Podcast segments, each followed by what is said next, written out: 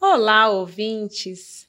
Eu sou Alda Helena e esse é uma Artcast, um podcast no qual a história é escrita pelos leões e não mais pelos caçadores. Neste episódio, conversaremos com o professor Renato Nogueira.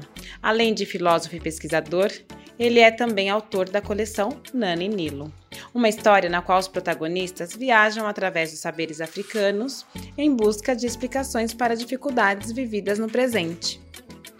Ele sabe melhor do que ninguém o quão é importante as histórias para a construção da nossa identidade.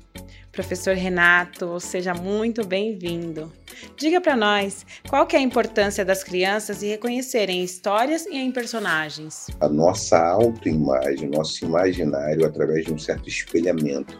Então, a importância que as crianças reconheçam a sua própria existência, ou seja, ter narrativas, ter histórias, isso faz é importante por uma razão é, o percurso dramático da, de uma história, toda criança faz de alguma forma é, entrando num papel, entrando num personagem. Por isso é muito importante, porque sem diversidade étnico-racial, nem todas as crianças, as crianças negras, as crianças indígenas, não conseguem fazer um percurso de, é, de reconhecimento e você considera a representatividade um fator essencial dentro da escola para a formação social da pessoa? O que a gente chama de representatividade, universo educacional, universo educativo, é importante por inúmeros fatores. Quando a gente fala em desenvolvimento social, tem relação justamente por aquilo que nós temos falado, que é do percurso narrativo que nós fazemos incorporando uma personagem. Então, nosso desenvolvimento social, as nossas filiações, os nossos gostos, as nossas escolhas, elas estão num horizonte de possibilidades que estão dadas pela representatividade. Se a gente tem representatividade, a gente enriquece as possibilidades de escolha, as possibilidades de vinculação, de vínculo afetivo, de empatia, então, se uma criança ela enxerga e vê histórias na educação, vê práticas educativas com brinquedos, com bonecas negras, ela vai ter mais chance de se relacionar melhor com, a, com um corpo negro infantil, consigo mesma, por exemplo. Ou seja, se uma criança brinca com uma boneca negra, ela plasma no inconsciente a maternagem de cuidado com esse corpo infantil, é importante porque isso torna esse corpo amável. Então, é uma prática importante. Então, representatividade no universo da educação, né, na instância escola, se dá de várias maneiras. Este é um exemplo, ou seja, ter brinquedos que possam representar, possam inspirar cuidado. Isso é uma das formas mais interessantes. E isso ajuda no desenvolvimento social das crianças, da pessoa, a ter uma relação de empatia, de afeto e cuidado com outras pessoas, com pessoas negras.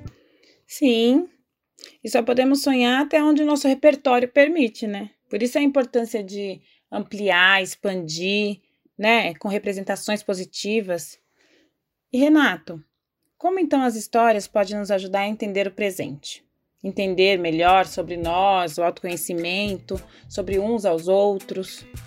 Ah, as histórias, de alguma maneira, elas podem ajudar a entender o presente, não que elas sejam tenham um caráter explicativo, mas as histórias elas são formas de autorização.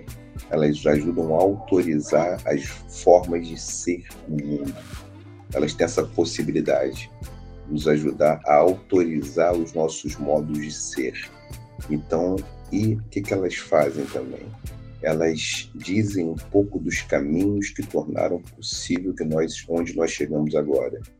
Onde nós chegamos tem a ver com o trajeto que foi feito no passado.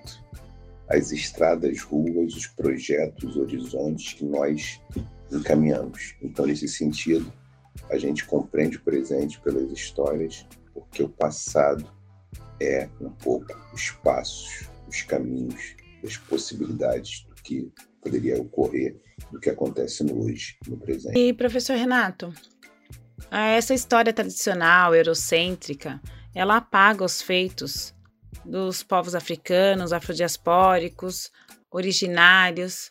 Como que isso impacta na nossa sociedade e como que é que a gente pode mudar isso?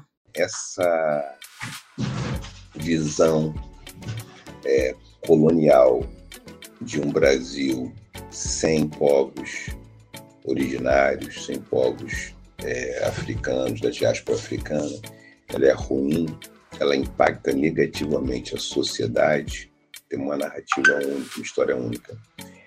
Isso pode ser enfrentado se a gente diversifica e amplia os repertórios das narrativas, amplia os repertórios da história do Brasil e oficializa o que foi a história, o que eram que os povos originários faziam, que os povos originários fazem, que eles estavam fazendo nesse território que a gente passou a chamar de Brasil, e como é que os povos africanos chegaram no Brasil, as tecnologias que eles trouxeram, por exemplo, a mineração, são tecnologias de povos do tronco banto, tronco linguístico banto, que vieram para Minas Gerais para poder fazer esse percurso.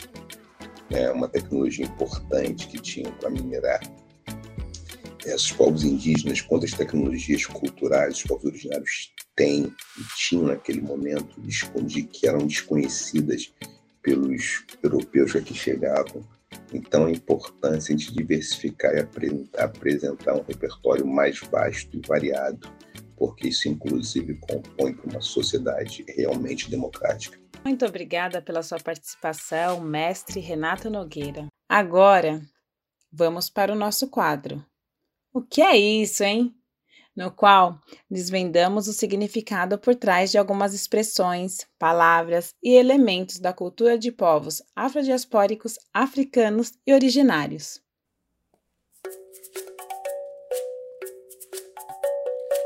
O que é isso, hein? Você já ouviu falar do sistema de comunicação Adinkra?